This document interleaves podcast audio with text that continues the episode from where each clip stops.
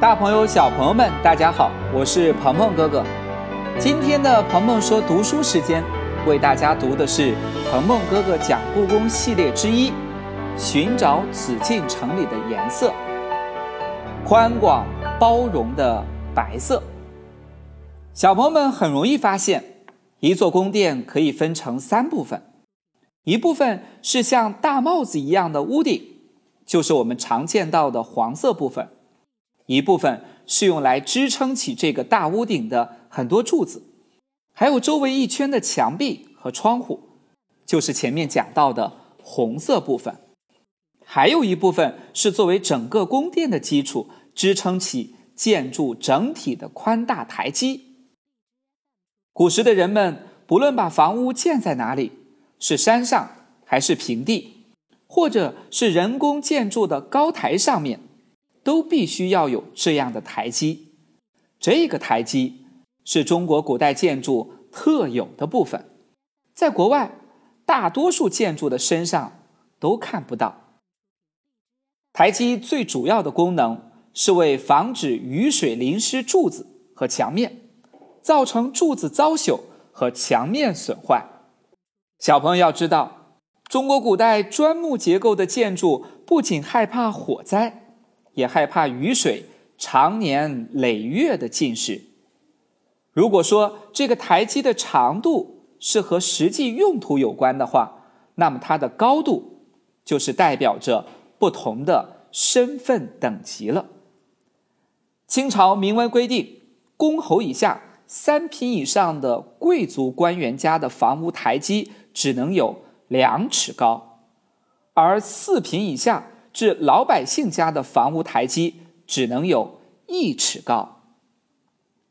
自从秦汉时代开始，有些重要的建筑还会修建在一些高台之上，分出不同的层次出来。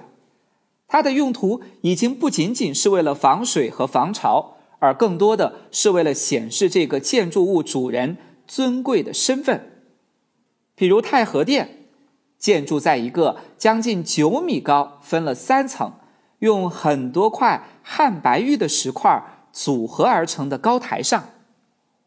在这个高台上，除了太和殿以外，还有中和殿、保和殿，因此人们常把这个高台叫做三台。如果我们能够俯视这三个建筑物下面的高台，就会惊奇的发现，这是一个“土”字。取的是天下中央的意思。紫禁城内的三台几乎占据了整个中轴线的四分之一。在紫禁城内，三台的级别是最高的。另外还有很多种不同等级的高台，有的是两层的须弥座，有的是一层的须弥座。小朋友们可以对照着三台去找找看。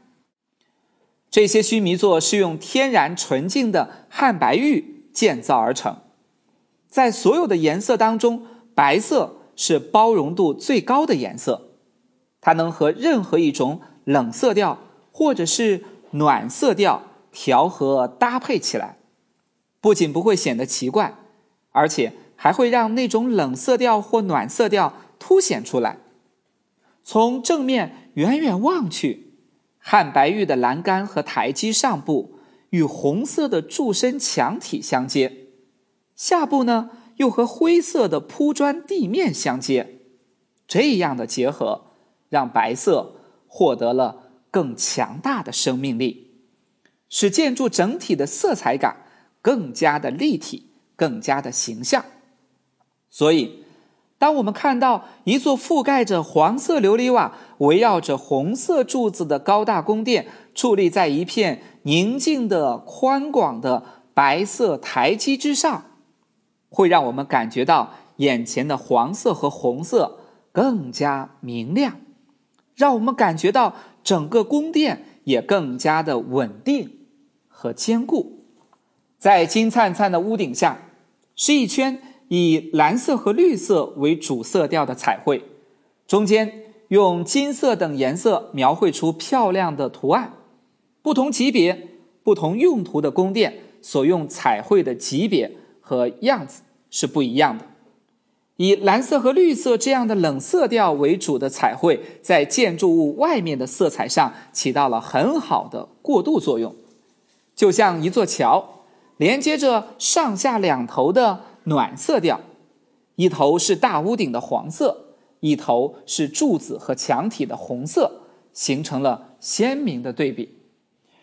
古时人们非常聪明地把建筑物在自然界中、在太阳光下、在建筑群中的变化引入到了紫禁城的规划和修建中来。细心的小朋友还会在以蓝绿色为主的彩绘上，在红色的柱子和墙体上找到很多金色的身影，最多的就是金色的龙了。金色不论是和蓝绿色这样的冷色调，还是和红色这个暖色调调和在一起。都能够很好的搭配，显得光亮突出。这些金色就像是一根根细线，把差距极大甚至相反的冷暖色调连接起来，让绿色到红色、蓝色到红色的过渡显得不那样的生硬对立。在这里给大家补充一个小知识，那就是关于须弥座的知识。须弥座呢，是古代建筑基座的一个很重要的标志。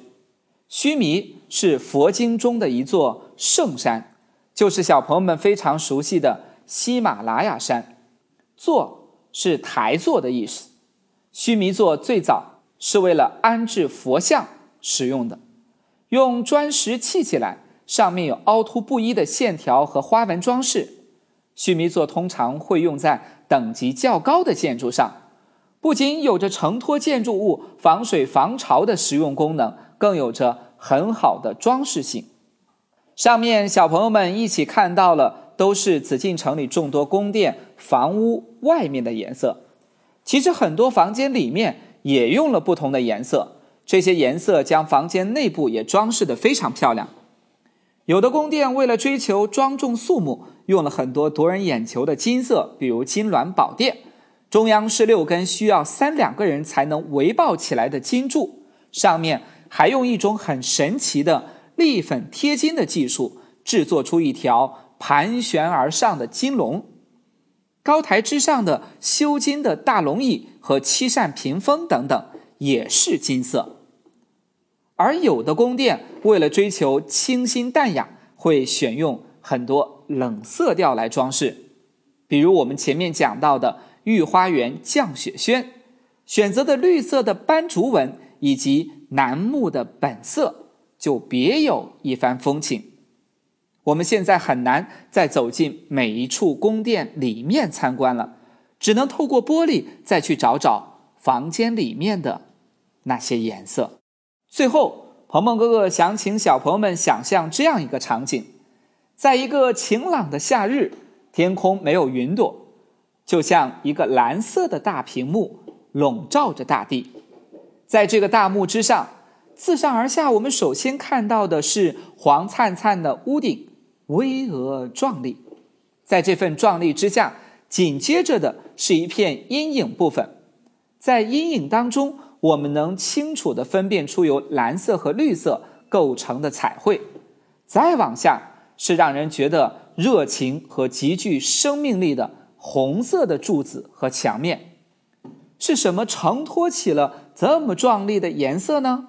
是三层白色的台基，宽广宁静，这样的景色美吗？